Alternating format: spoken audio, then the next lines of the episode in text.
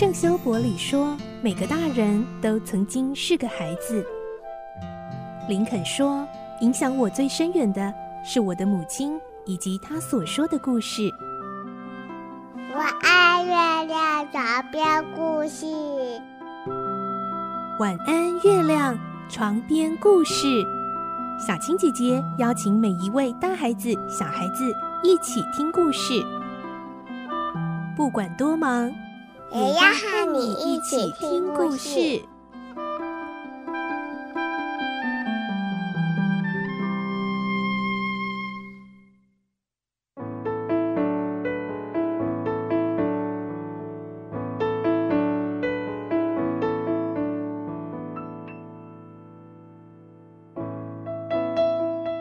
晚安，欢迎你和我们一起听故事。我是小青姐姐，我们继续来听小飞侠的故事。今天是二十集，我们会听到虎克船长和彼得这两个死对头终于再度交手了。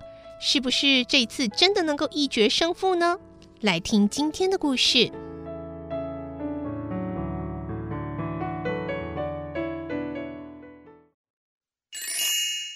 小飞侠二十集。狐狸交战，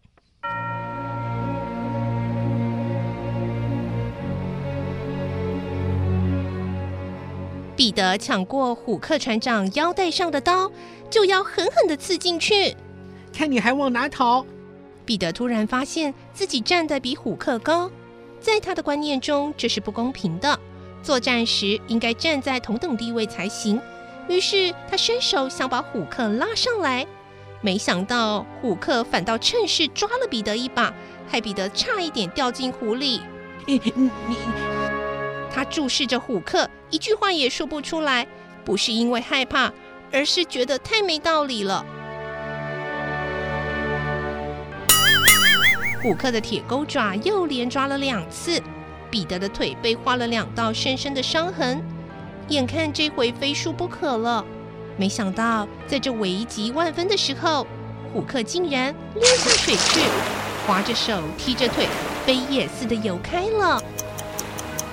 原来是鳄鱼来了，节奏紧凑的死命追在虎克后面。彼得开心的叫起来，叉着腰大声笑：“嘿嘿，胆小鬼，你尽管逃吧，下次啊，我不会咬你的。”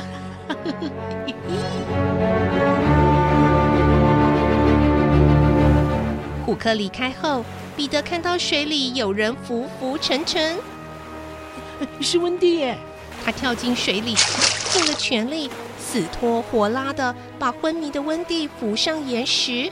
经过这番折腾，彼得再也动不了了，就躺在温蒂身边昏睡过去。湖水正一寸寸的高涨，他们双双躺着，呼吸均匀的打呼呢。一条人鱼恶作剧的抓住了温蒂的腿，把她拉进水里。彼得感觉身边的人溜了下去，忽然惊醒，赶紧把温蒂拉回来。他拍着温蒂的脸颊说：“温蒂，温蒂，醒醒！哎，醒醒啊！这块岩石越来越小了，我们得要想办法离开。”温蒂迷迷糊糊的回应：“嗯呃，好，好吧，那我们就快走吧。”那，你有力气游泳，或者是飞回岸上吗？嗯，可是我好累哦。嗯，虎克刮伤了我，我也没力气飞，没有力气游泳了。啊，你是说我们会淹死在这里吗？嗯，你你你自己看看水涨的情形嘛。这时候露出湖面的岩石只剩下不到一个浴缸的大小了。啊！天哪温蒂的脸埋在手心里，他不敢面对这种情况。在束手无策的时刻，有个东西轻轻地扶着彼得的耳朵。彼得转过头去，哎，是麦克的风筝。他抓住风筝的尾巴，兴奋地说：“这个风筝啊，可以拉得动麦克，一定也可以拉得动你。你赶快跟他走吧。”啊，我们两个一起走。别傻了啦，他带不动两个人的。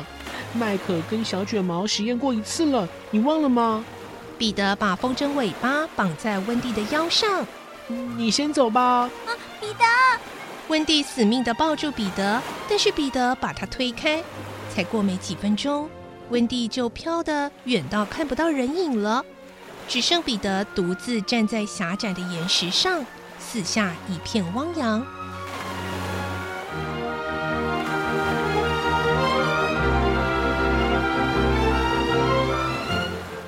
岩石上竖着一块木板，本来是海盗们藏宝的地标。孩子们发现后，淘气地挖出珠宝，撒给海鸥当食物啄。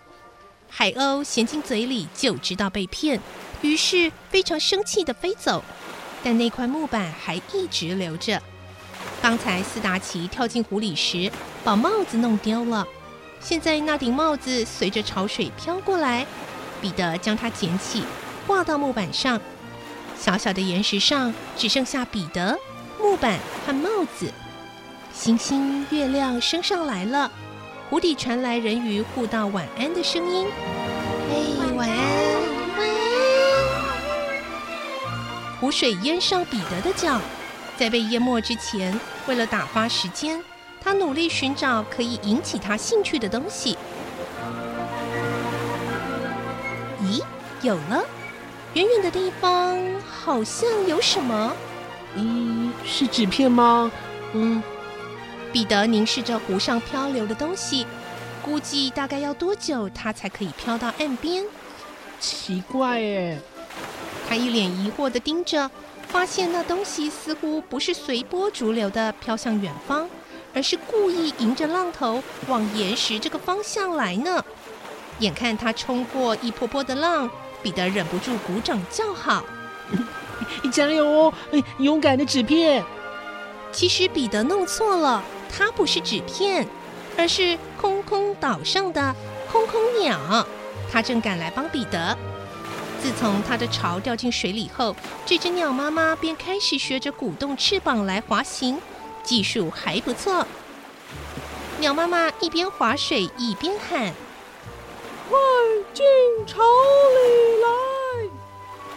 它特地一个字一个字的说清楚：“你就可以。”上岸了，我太累了，划不过去，你自己游过来啊！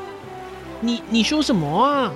彼得听不懂他的话，挥挥手叫他：“这里很危险，你赶快上岸，不要再过来了。”我要你快进我的巢里呀！嗯，你说什么？彼得还是不懂，鸟妈妈发脾气了，她涨红了脸，拍着翅膀大声骂：“你这个大傻瓜，为什么不照我的意思做？你，你干嘛那么凶啊？要怪就怪你自己啊！你闭嘴！你闭嘴！”发火，鸟妈妈居然恢复体力，把巢往前推了好一段距离，快接近彼得时，它一冲上天。把巢和巢里的蛋留了下来。彼得总算明白，他抬头挥挥手，向鸟妈妈致谢。